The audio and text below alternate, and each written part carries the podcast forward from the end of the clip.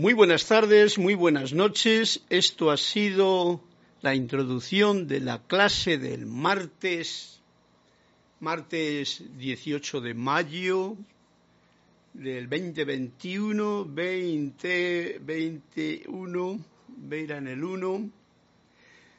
La voz del yo soy, y yo soy Carlos Llorente, que gustosamente he estado interpretando ya que tengo el piano aquí y para probar también cómo es el sonido posterior, espero que suene bien, pues un temita muy de acuerdo con el momento presente, un canto a la llama triple que es realmente, pues yo le amo mucho este anco, este, este tema, porque lo hice con todo mi, mi gozo y pues me encanta poderle compartir con ustedes. Por lo tanto, aquí estaba la introducción, que es la melodía de la clase de hoy. Gracias a los que están reportando ya sintonía, que es Raúl Nieblas. Saludos, Carlitos. Saludos, Raulito.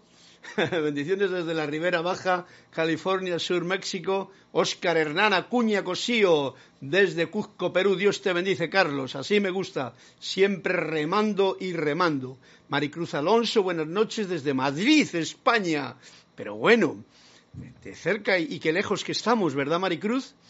Ok, un fuerte abrazo para ti, un fuerte abrazo también para ti y María Laura Mena, perdón, María Laura Mena, que me dice unos abrazotes cuánticos, como siempre, desde Argentina, que está justamente ahí más abajo según se pasan esas fronteras. Qué tontería, ¿verdad? fronteras. Lo digo porque hoy, hoy me he enterado de la noticia que tienen allí todos los inmigrantes en España, de Marruecos, se han cogido y se han metido en Ceuta, están pasando por ahí y están haciendo un cisco para la policía y para el gobierno y tal, porque pasan simplemente unos metros que dicen, este es mi país y este es el tuyo, ¿no? Estamos en el siglo XXI.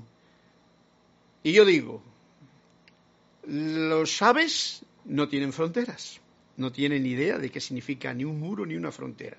Los que andan por tierra lo, tienen más, más chungo, ¿no? Sino que se lo digan a, a los mexicanos que tienen ahí ese muro y los animales que están pasando de un sitio a otro, que antes siempre pasaban, pues ahora no pueden ni pasar ni nada. Eso es una gran falta contra la humanidad animal, vamos a suponerlo así, dándoles bendiciones a los animales. Los, los aves no tienen fronteras, los, el aire no tiene fronteras, la tierra no tiene fronteras, ninguna. Son fronteras naturales como es el agua, los océanos, los atlánticos. Y las moléculas no tienen fronteras. Los virus, entre comillas, no tienen fronteras, van para todos los lados. Y el hombre, empeñado en mantener las fronteras y los muros, no solamente los que dividen ciudades, dividen provincias, dividen, últimamente cada vez dividen más, ¿no? Porque están en la división todavía, no en la multiplicación. Y aquí tenemos la gran estupidez de esta nueva era en que hay mucha gente que todavía está eh, diciendo esto es mío, este es mi rey, esto, ¿eh? Bobos, diría yo. Si aquí venimos de paso a aprender la lección del amor, aprender la lección del compartir, de ser tolerantes, no de poner fronteras y odiar al vecino o luchar contra él. ¿Cuándo vamos a aprender la lección? Me pregunto yo. ¿Eh? Bueno, pues esa es la voz del yo soy, mejor dicho, esta clase es la voz del yo soy. Y ya que hablamos de las fronteras, pues vamos a ver cómo aquí no hay fronteras. Y podemos comunicarnos con España, podemos comunicarnos con Argentina, podemos ah, comunicarnos con Marlene Galarza desde Perú, eh, podemos eh, con Irma Castillo eh, desde Venezuela. ¿Veis? Ahora mismo la tecnología, todo nos está diciendo quiten las fronteras del amado planeta Tierra. Bueno, Todavía hay gente que está pensando eso. Pero esas fronteras no están ahí solamente, es que están aquí. Los conceptos viejos, todo lo que no nos deja ir para adelante, las limitaciones, los miedos, estas son fronteras que nosotros ya de por sí las hemos cogido y las hemos programado aquí en nuestro propio ser, no en el propio ser verdadero, sino en el propio poco yo, y ahí vamos tirando cada cual como puede, encarcelándose cada uno con su frontera, porque cada vez que uno pone una frontera, eh, se está encarcelando, está eh, poniendo límites a la hermosura de una comunicación, de un compartir, de, una, cantidad de cosas enormes. Yo recuerdo que cuando tenía mi terrecito allí, en, el terreno que tenía en Ojén, en España, el que tengo todavía por allá, que me lo están cuidando bien, el vecino, todos los vecinos se encargaron de poner vallas.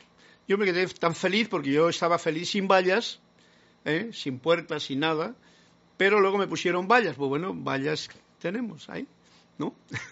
Por supuesto, en el colocar una valla había un adentrarse un poquito más en el terreno del otro, ¿no? En este caso del mío. Yo me reía porque digo, pero, pero chico, si a la hora de descansar en paz, o sea, a la hora de desencarnar, no necesitas ni un metro de tierra, ¿para qué tanta avaricia ahora, no? Pero bueno, cada cual comprende lo que comprende. Ok, vámonos al grano entonces, porque yo estoy agradecido de tener aquí también a María, a Marlene Galarza, a Irma Castillo, a Laura González desde Guatemala, otro hermoso lugar, a Dayana Liz desde Bogotá, yo soy saludando y bendigo a todos y a todas.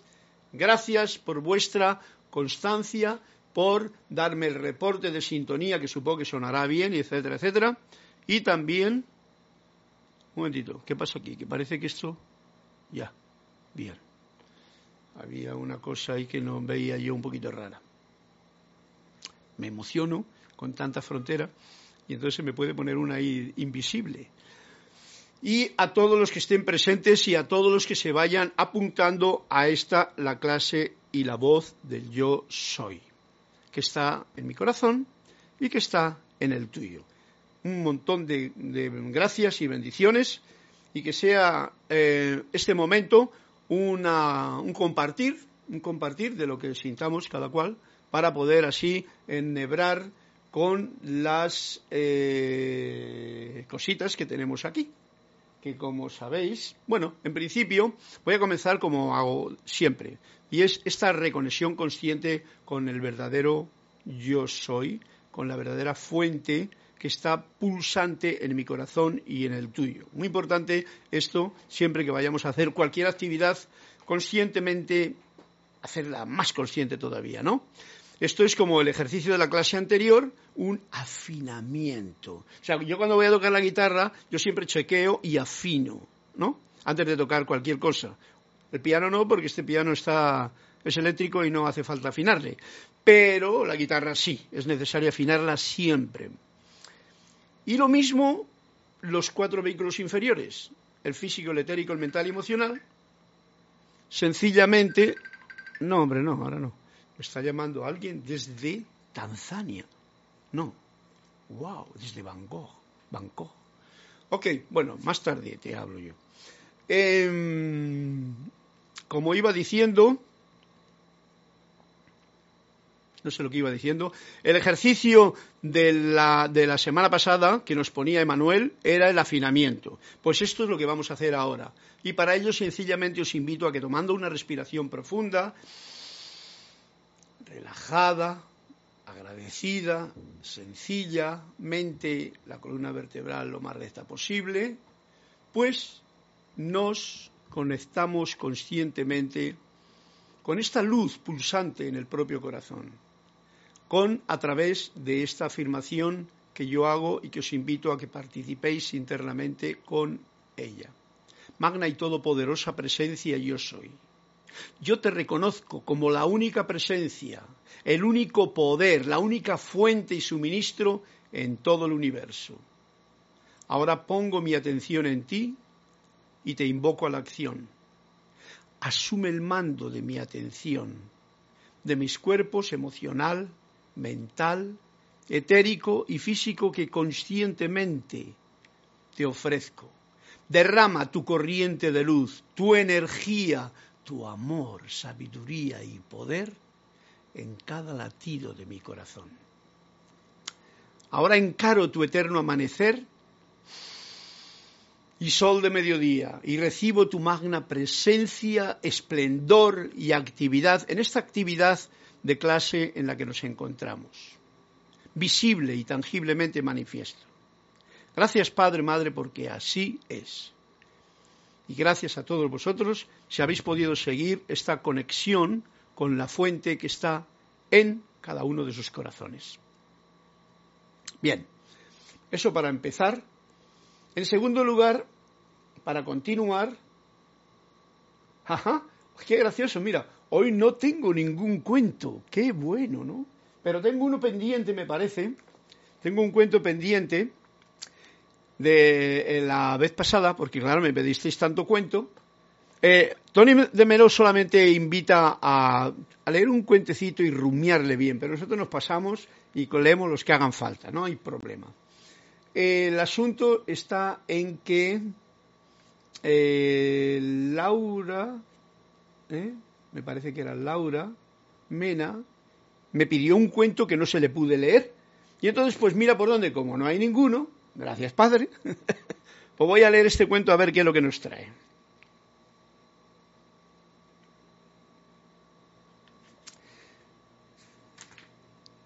Wow, largo este cuento. ¿eh?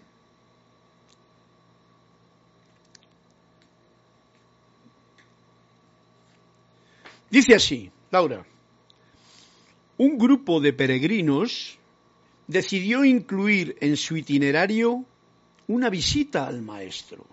Y una vez ante él, le pidieron que le dijera unas palabras de sabiduría religiosa. El maestro, que reconocía enseguida el talante religioso de la gente, les dijo, comprended que no sois precisamente personas muy espirituales incomodados por esta ofensa contra su ego, poco yo, le pidieron una explicación y el maestro les dijo, un conejo y un león entraron juntos en un restaurante, donde al verlos nadie daba crédito a sus ojos. El conejo le dijo al camarero, lechuga sin aderezar, por favor. Y a su amigo, que le traigo? Preguntó el camarero. Nada. ¿Quiere usted decir que el león no tiene hambre? El conejo miró fijamente al camarero y le dijo Si fuera un león, ¿piensa usted que estaría aquí sentado? No es un león, es una imitación. Este, estos cuentos son graciosos, ¿no? si fuese un león, ya se habría comido al conejo, por supuesto, ¿no? Si tuviese hambre.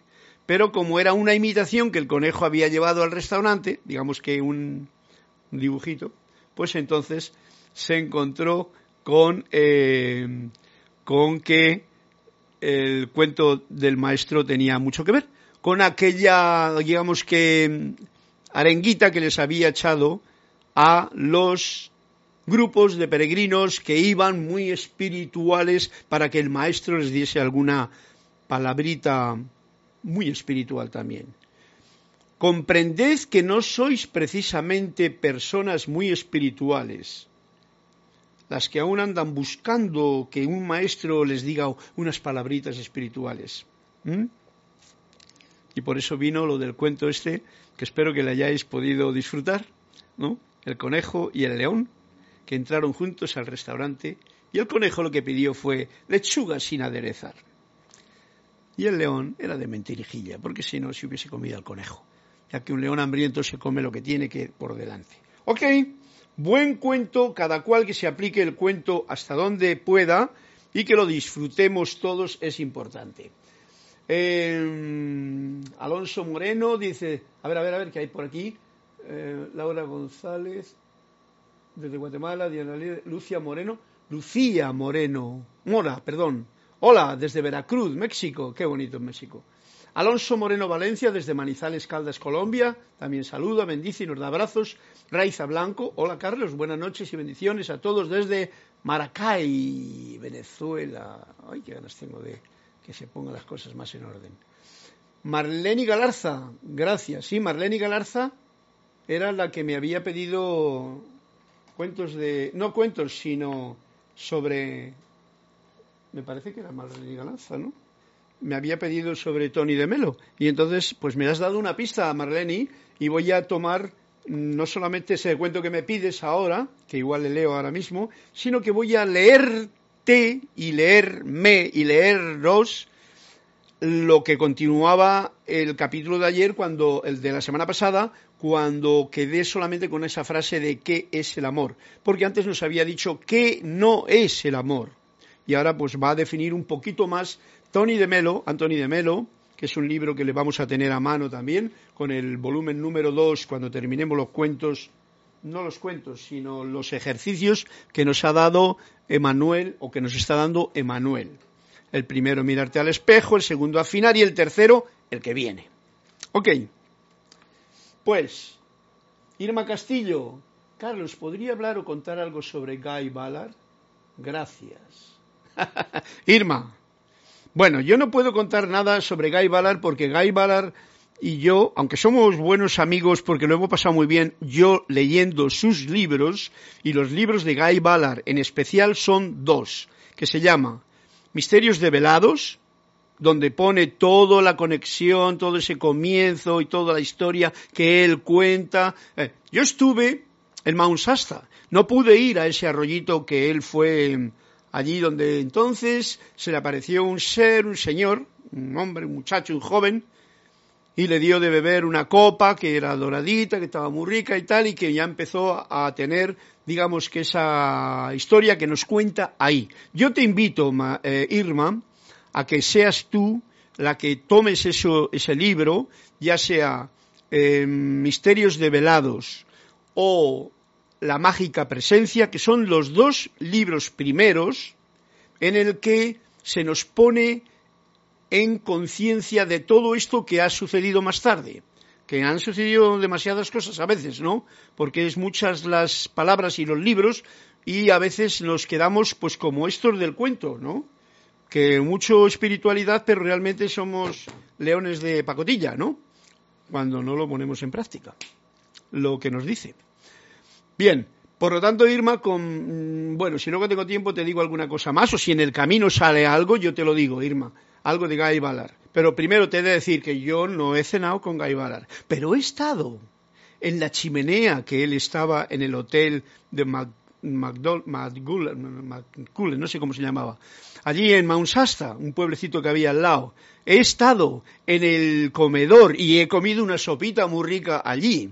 Estuve con, con Werner un día, puedo decirte eso. Pero no hablé con Guy Ballard. A mí Guy Ballard no se me ha parecido, ¿vale? Ni Saint Germain tampoco, ¿eh? que conste. Pero estuve en aquel sitio, me lo pasé muy bien, yo estaba muy eh, eh, a gusto porque era un panorama totalmente diferente del de Panamá, ya que Panamá es calorcito con lluvia y calorcito sin lluvia. Allí era nieve, lluvia, fresco, alta montaña nevada, mm, nubes, un tren que pasaba por allí a las cuatro de la mañana pitando como un loco, el tren que pasa por la parte de la costa, americana, todo desde arriba hasta abajo. Y entonces estuve allí, en el hotel, me llevó, le dije, Berna, llévame para allá, anda, vamos, quiero ver yo cómo era el hotel y todo el asunto. Y pasamos una tarde allí en, no sé, Miller, no sé cómo se llama el pueblo ahora mismo. Bien, por lo tanto, te hablaré algo más si me sale a la palestra. O si viene Guy y me dice, ¿eh? Ah, podría pasar, ¿no? Daros cuenta que nosotros estamos materializados en lo físico, pero los seres de luz, los seres que ya han pasado, están aquí muchas veces alrededor y no les vemos, ni les sentimos, ni les echamos en cuenta. Vamos a ver lo que nos dice, mientras tanto, eh, Tony de Melo en el apego y el sendero sobre el amor. Em, María Laura Mena, gracias por el cuento. Cada uno como ve y cree lo que quiere, en este caso el camarero. Claro, claro. gracias, eh, Laura. Naila Escorero, bendiciones, hermanos y hermanas, miembros de esta comunidad desde San José de Costa Rica. Bien, ya se han acabado los comentarios, vamos al grano, discerniendo, muy importante, qué es el amor, a través de la visión de Anthony de Melo el otro día lo decía al final, decía, el amor de verdad, de verdad, es algo no personal, pues se ama cuando el yo programado ya no existe, o sea, el poco yo se queda a un lado. Y entonces sale el verdadero amor, que es el yo soy, que es la fuente, que es la luz que hay en ti y en mí. Y entonces sale de improviso eso Entonces ya se ha apartado los, las creencias que yo tengo de mí mismo, los pensamientos, los programas, y entonces uno se entrega. Eso es amor.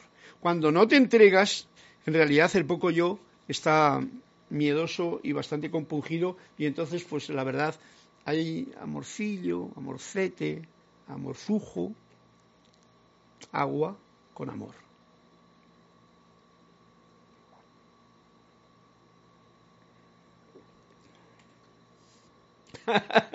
Naida Escolero, qué graciosa. Me dice, ¿habrá chance para un cuento más? Si así fuera, escoge tú el cuento. Gracias. Ok, abriré la página donde sea en tu honor, Naila.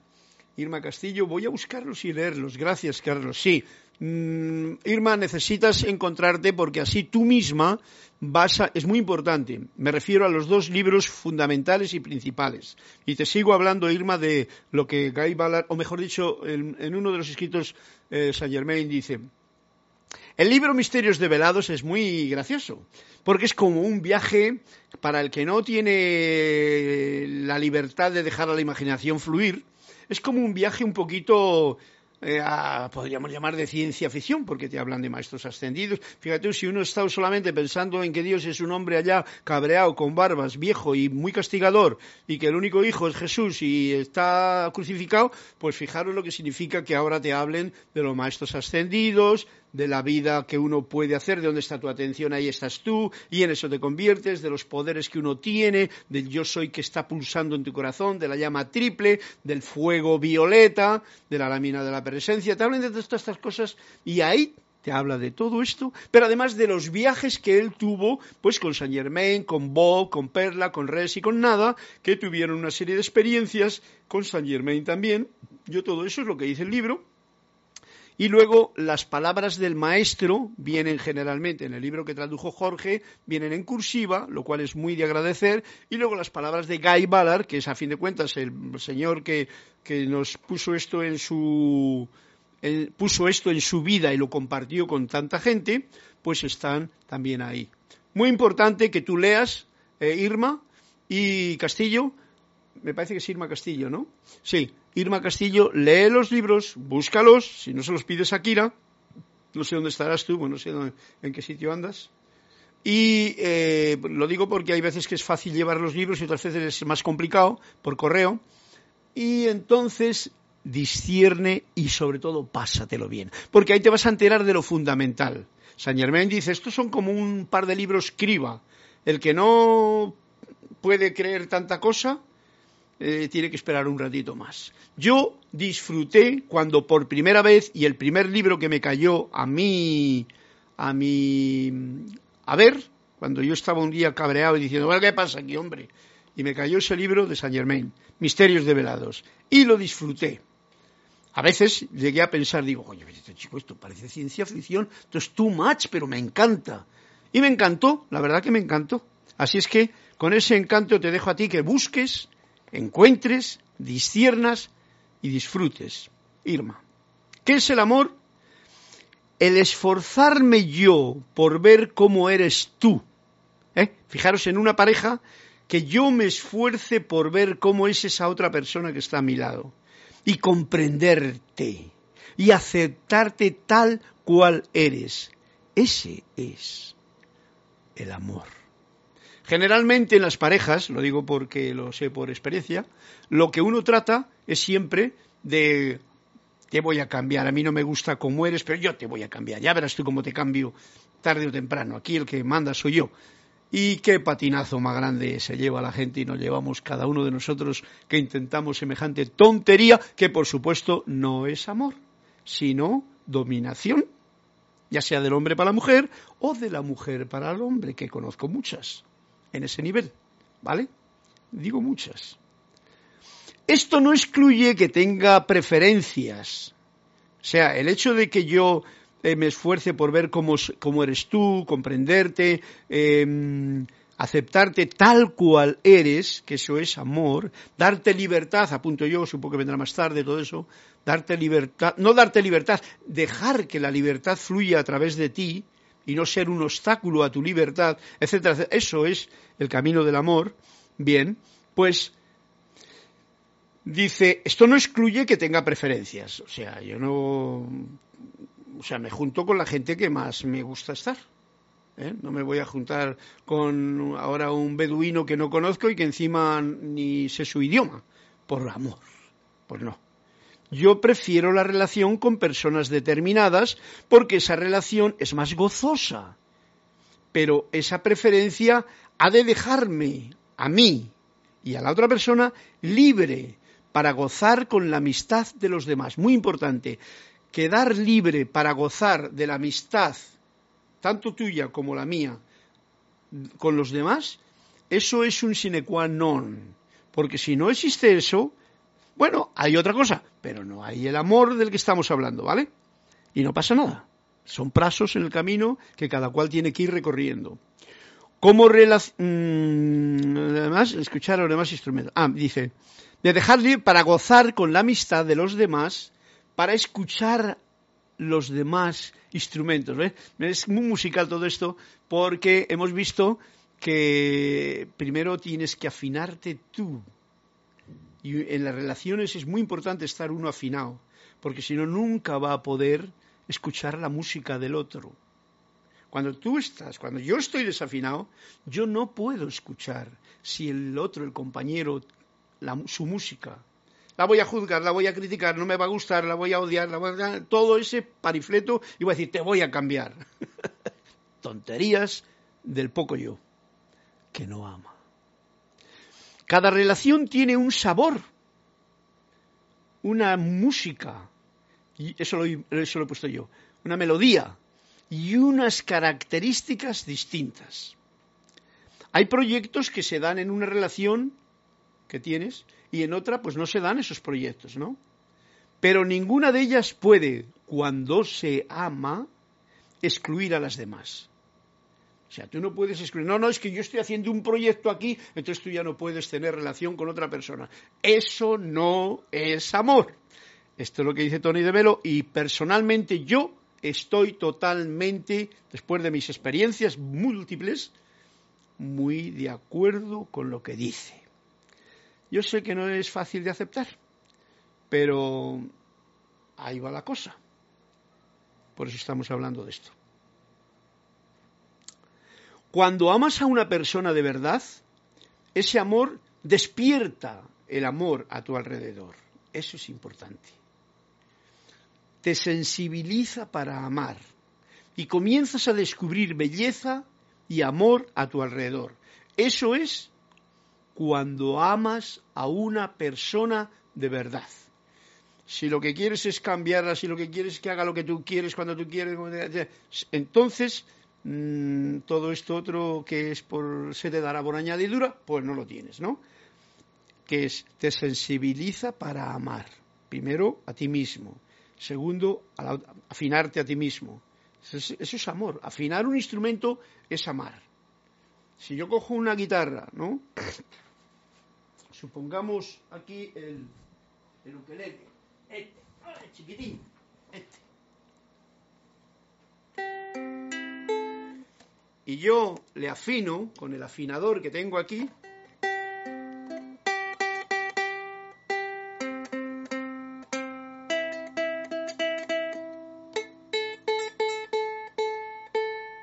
¿Veis? Ahora ya está afinado. Porque tengo esta manita, pero además tengo el oído, pero entonces ya puedo.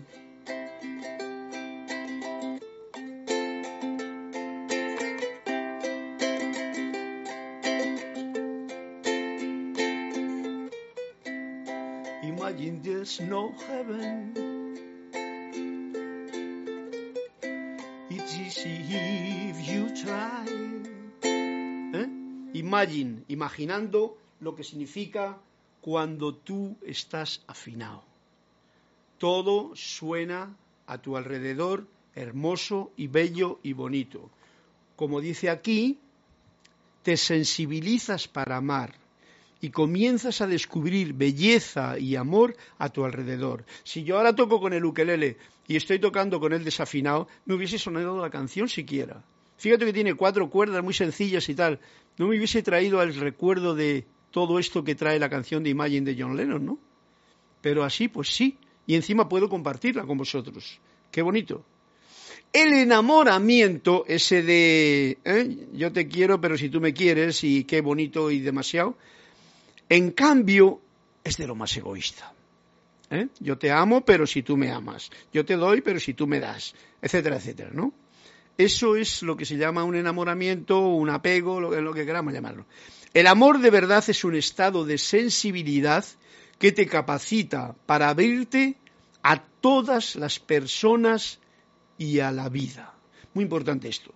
Voy a recalcarlo con una repetición.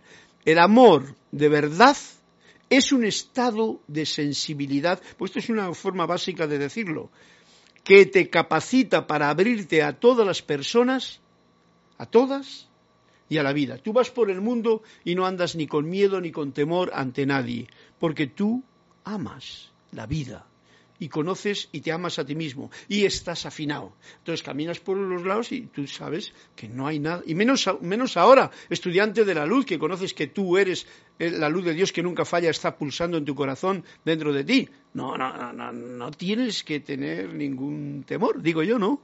Por lo menos yo camino de este mundo de esta forma por la vida. Vosotros, cada cual sabrá cómo lo hace. Pero aquí nos lo dice bien claramente el tema que nos ha traído eh, Marlene Galarza, me pareció, no sé quién fue. Sí. Em, veamos. Y cuando amas, no hay nada más fácil, no hay nada más fácil que perdonar. Ah, cuando tú amas de verdad a una persona, si esa persona te falla, resulta facilísimo. O sea, eso que parece que hay que perdonar, perdonar, y, eh, y ay, qué difícil que me es perdonar. Sí, perdono, pero no olvido. Todo ese rollo de tártaro que nos metemos en la historia del mundo pasado, del poco yo, presente también. Eso, esa dificultad de perdonar, no existe cuando hay verdadero amor. Y yo soy consciente de ello porque cuando yo he tenido, como diría yo, esta oportunidad y he, sentido el amor hacia, ciertas personas y tal, pues no he tenido problema con sus, vamos a llamarlo, formas de actuar, meteduras de pata o lo que sea. Es fácil perdonar, no solamente perdonar, perdonar, olvidar y agradecer, porque generalmente, y os lo digo de verdad, cuando alguien te hace una, vamos a llamar una putadita, grande, que te hace casi casi odiar y todo el asunto, si tú pasas la rosca de esa estupidez del poco yo y amas toda esa situación, a la larga te darás cuenta de que gracias a esa situación y a ese comportamiento de esa persona, tú pudiste llegar a otro escalón más arriba en tu evolución. Y eso es muy de agradecer. Cada cual que se aplique el cuento en lo que en la práctica, en la vida práctica, le haya puesto en bandeja. Y cuando amas no hay nada más fácil que perdonar, que aceptar a las personas que todo el mundo rechaza. O sea, todo el mundo rechaza a ciertas personas y entonces tú vas y las aceptas. No porque no veas sus fallos, ojo al dato, ¿eh? no eres ciego ni una avestruz que se esconde con la cabeza debajo del ala, ¿no? O bajo tierra. No porque no veas sus fallos, sino precisamente porque los ves como realmente son. Los fallos que las personas tienen, tú no los ves como fallos contra ti, sino como ese aprendizaje que cada persona tiene en su camino. Eso es muy especial, poderlo ver así, y te quita de tantas estupideces y tantos líos que no veas tú qué fácil y qué bonito que es caminar con esa conciencia de dónde proceden y cómo se parecen. es muy bonito. No porque no veas sus fallos, sino precisamente porque los ves como realmente son, de dónde proceden y cómo se parecen a los tuyos que ya tienes aceptados. Aceptación. Recordad el primer ejercicio de hace un par de semanas aceptarte a ti mismo es algo fundamental. Si tú no te aceptas a ti mismo, difícilmente vas a aceptar a los demás. Por eso es tan importante ese ejercicio de mirarte en el espejo y hacer un juego de aceptación. Aceptas también no tener la razón, escuchando las razones de los demás con interés, escuchando, que a veces no escuchamos y al no escuchar al otro, pues nunca sabremos lo que realmente nos está diciendo. Eh, y sobre todo sabes responder, y sobre todo sabes responder al odio que te pueda enviar cualquier situación con el amor, con tu, tu radiación amorosa. No porque te esfuerces en ello, sino como, no porque te esfuerces, ¿eh? no es un sacrificio, un castigo, me voy a esforzar, no, no, no, no, no, sino como milagro de la comprensión del amor verdadero que se ve, que ve a la persona tal cual es. Cuando tú ves al otro ser tal cual es, no como tú creías, no como te han dicho que era, no como tú le juzgaste por aquello y aquello y aquello, cuando le ves tal y cual es, las cosas cambian. Y eso es otro, otro punto mm, en el cual tú aceptas no tener la razón, por ejemplo, o eh, escuchar las razones de los demás con interés. ¡Wow! Muy bonito esto. ¿eh? Gracias por darme este, este empujón. Estas son las tres señales de estar despierto. Es muy importante. A ver. Primero, perdonar. Segundo, aceptar. Y tercero, responder ante todo con el amor. Responder ante todo con el amor. O sea, estar despierto es tener tu corazón abierto para que el amor que está dentro de tu corazón se El otro día en una clase lo dije. El verdadero despertar no es tener libros de conocimiento espiritual, no, no, no, no, es el abrir tu corazón, en, tener abierto tu corazón en la vida para el que realmente lo necesite en el momento que surja. Bien, pues hasta aquí hemos llegado con esta primera parte porque tampoco nos vamos a intoxicar, porque esto es como un cuento también, conviene rumiarlo para poder ponerlo en efectivo en la propia vida. ¿eh? Así es que ahí lo dejamos eh, para continuar el próxima clase con esto, ya que va a ser también el libro en el que nosotros nos vamos a eh, tener a mano durante esta nueva temporada. Nueva temporada, perdón, que me fui un poquito por la tangente. Qué, bien, qué bonito. Gracias a todos vosotros. Gracias a a Marlene Galanza. Espero que te guste todo esto. Hombre, Marlene Galanza me pide la página 102 de un cuento. Vamos a ver qué cuento me traes ahora. Ah, gracias, agüita. Y en la página 102 nos dice así Marlene Galarza. No sé dónde he dejado el lápiz. Aquí. Este es tu cuento. Te está destruyendo la molicie con que vives, le dijo el maestro a un discípulo bastante indolente. Solo un desastre puede salvarte. Y lo explicó del siguiente modo. Si arrojas una rana en una olla de agua hirviendo, saltará fuera al instante. Si la arrojas en una olla de agua que está calentándose muy poco a poco, la rana acabará perdiendo la tensión que le permitiría saltar en el momento oportuno y se asará o se cocerá en la olla. Eso es lo que significa la indolencia. Es el cuento. Eh, Marlene, muy interesante este cuento, muy especial porque daros cuenta de lo siguiente, ¿no? A veces, wow, es que me viene un pensamiento ahora a mí de todo lo que está ocurriendo ahora mismo, cómo paulatinamente han ido metiéndonos a la sociedad entera, ¿eh? Un virus que no tenía fronteras por ningún lado, que alguien le construye y tal, y nos han metido en agua tibia y han ido dando a caña a todo el mundo y vamos a ver si algún día terminamos todos cocidos como la rana, ¿no? Y no podemos saltar, que es lo que está ocurriendo, ¿no? Nadie puede saltar. Todo el mundo. ¿eh? Bueno, pocas palabras bastan para buen entendedor. Por lo tanto, ese era un pensamiento que me ha venido así con el cuento este, que es muy importante.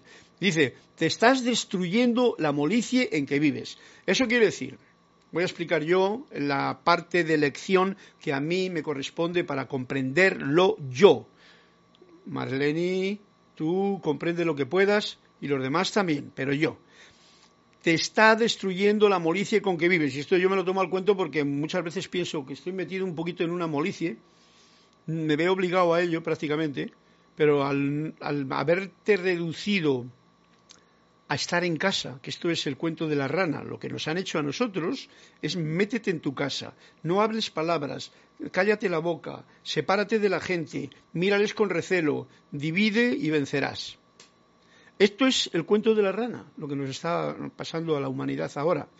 A la humanidad que por culpa de que no podemos saltar de la olla porque nos la metieron como suavecito, Fijaros qué suavecito que es meter a un bicho que es invisible incluso en el, en el microscopio y que resulta que le han puesto dibujito y todo y nos le hacen creer que nos está eh, ahí esperando a que abras la boca para que se te meta dentro.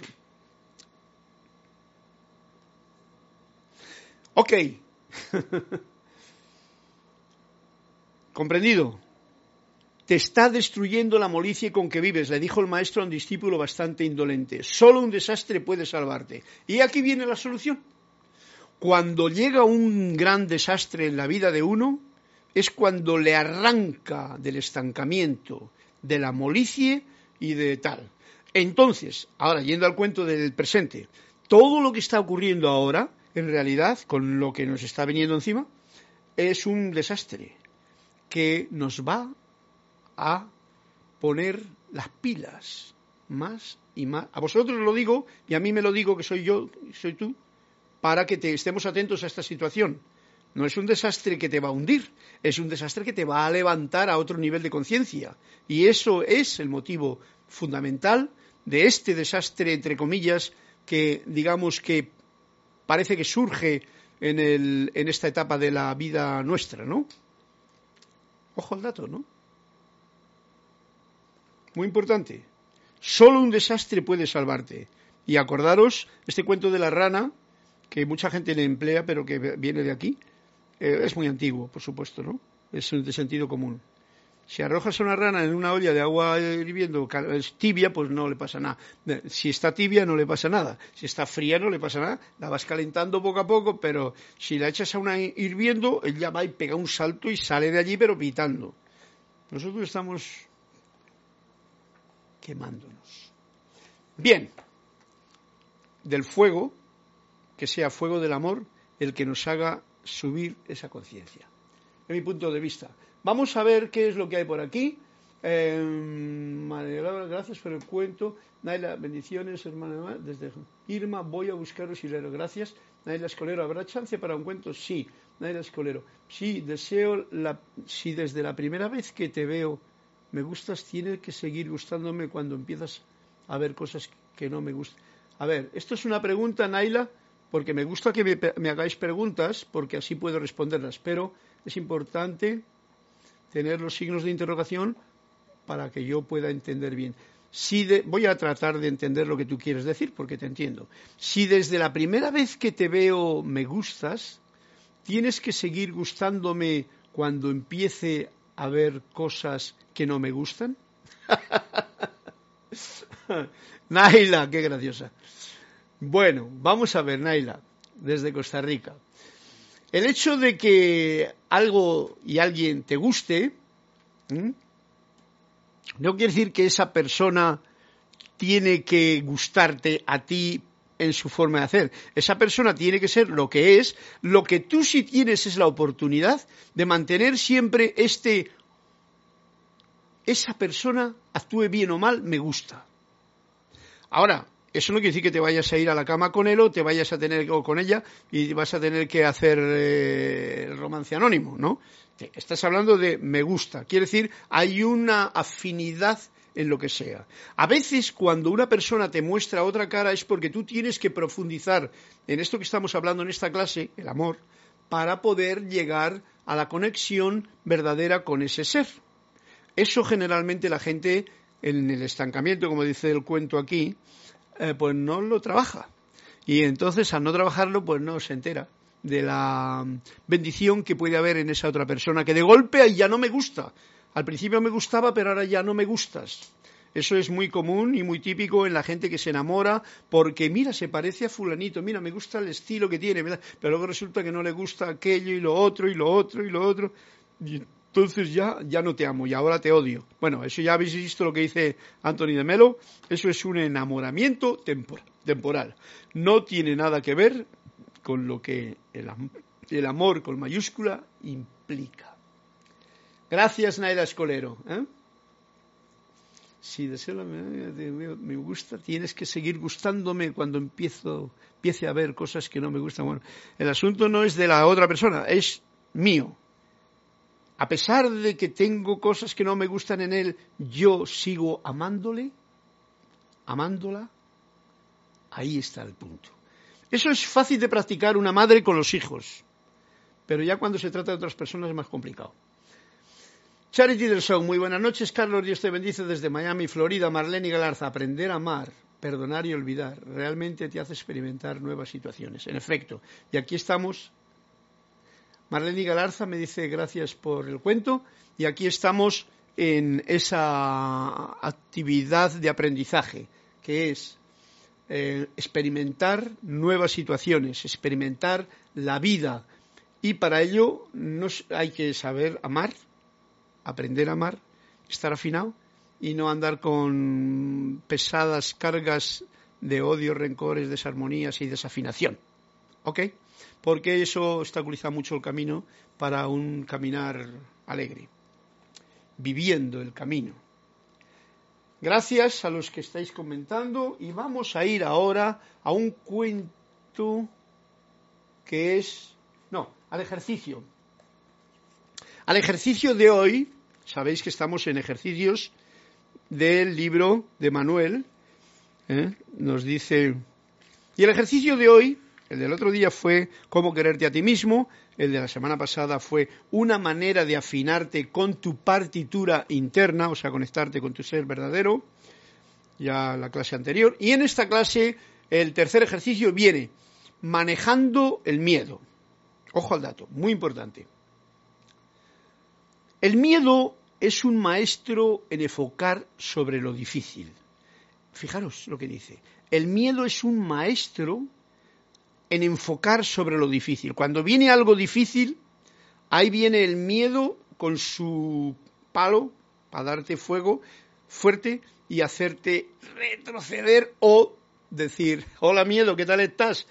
Ponte en el asiento de atrás y mira cómo camino para adelante.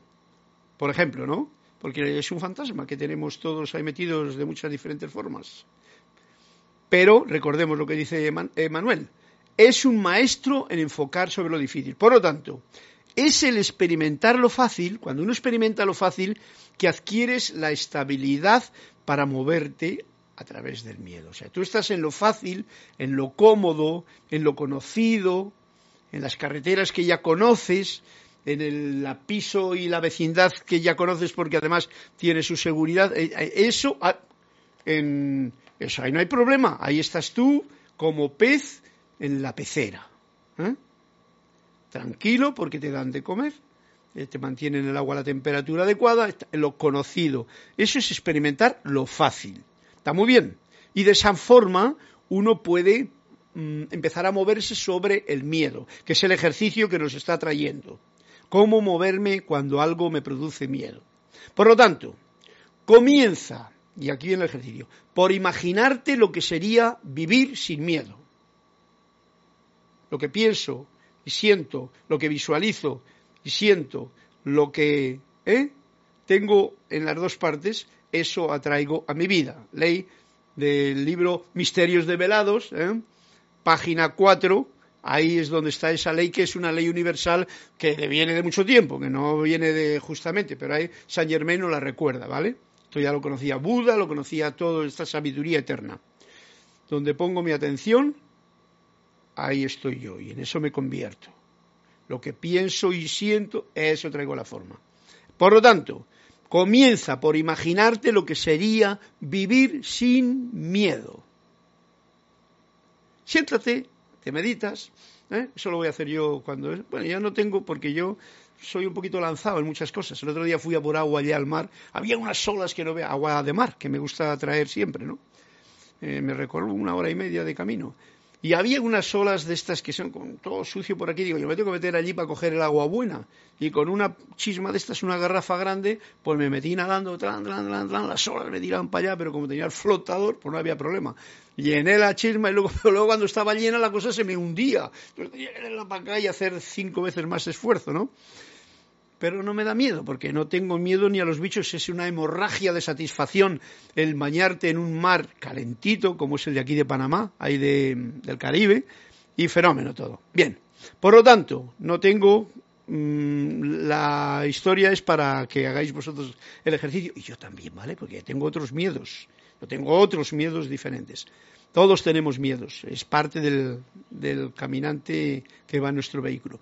Comienza por visualizarte a ti mismo caminando, por ejemplo, por una calle. Ve de una cuadra a la próxima, ¿eh? en sitios como estamos aquí, en estos lugares que son como más complicados, porque en España no hay problema, por ejemplo. Bueno, ahora no lo sé porque la gente está muy atontada, pero, eh, pero con toda esta historia que está ocurriendo pero generalmente allí no hay problema. Tú puedes ir a una calle, puedes ir a otra y no hay ningún problema. Pero yo recuerdo que cuando estaba en Nueva York, ah, yo tenía 22 años así, y me decían, no se te ocurra pasar por Bronx, por Bronxville, Bronx, Bronx. Por ahí no pases, está lleno negro. Claro, yo vivía con una gente un poquito de, muy miedosa, ¿no? Un día me dijeron, no vayas por la noche. en cuanto tuve la oportunidad fui por la noche, qué bien que me lo pasé. Ok, comienza por visualizarte a ti mismo caminando por una calle. Ve de una cuadra a la próxima y nota cuán frecuente experimentas el miedo. O sea, eso simplemente en una meditación, en una visualización meditativa, tú contigo mismo en tu cuarto. Puedes identificar el miedo no solo como terror, de que, uy, me van a sacar una pistola o una navaja o me van a atracar en el camino o esas tonterías que puede uno llegar a pensar, sino también como resistencia. una resistencia que tengo eh, como limitación. Ahí paso por aquí y me gustaría comprar aquello, pero ahí si me gasto esto no voy a tener para lo otro. Eso es miedo. un miedo oculto y disfrazado, pero es un miedo.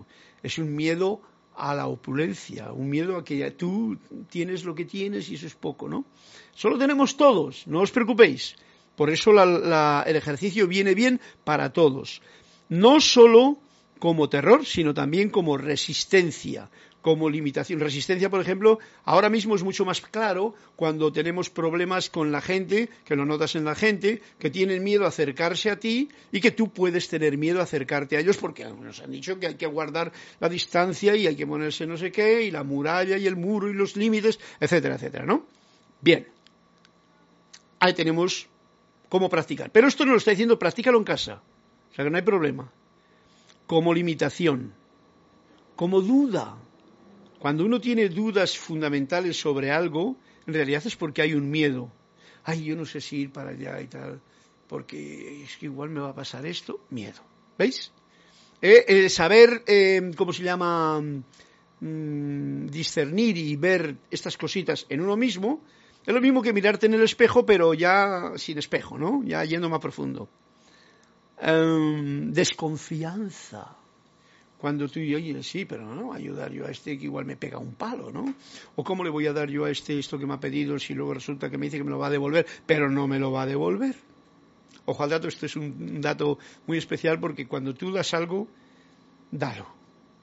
No, hoy día no pienses en que te lo devuelva la gente, ni con contrato siquiera, porque te, puedes quedar enganchado en una, en una cosa rara.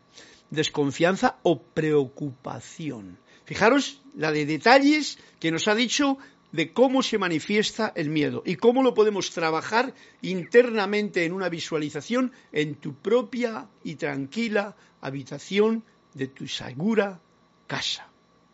¿Vale? Acto seguido, visualiza un acto bien sencillo llevado a cabo completamente sin miedo.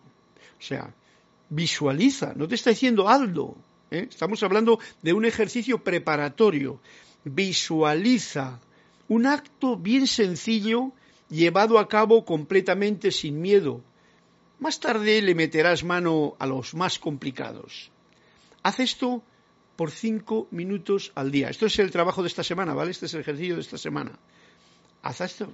Luego llegará la práctica. Por ejemplo, ante esto, dice, bueno, pues mira, voy a poneros un ejemplo, ¿no? Acto, seguido, visualiza un acto bien sencillo llevado a cabo completamente sin miedo. Por ejemplo,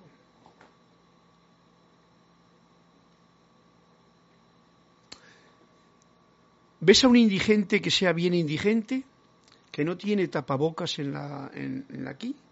Y tú, con tranquilidad y sin miedo, le das una propinilla que te ha pedido o algo, por ejemplo sin miedo.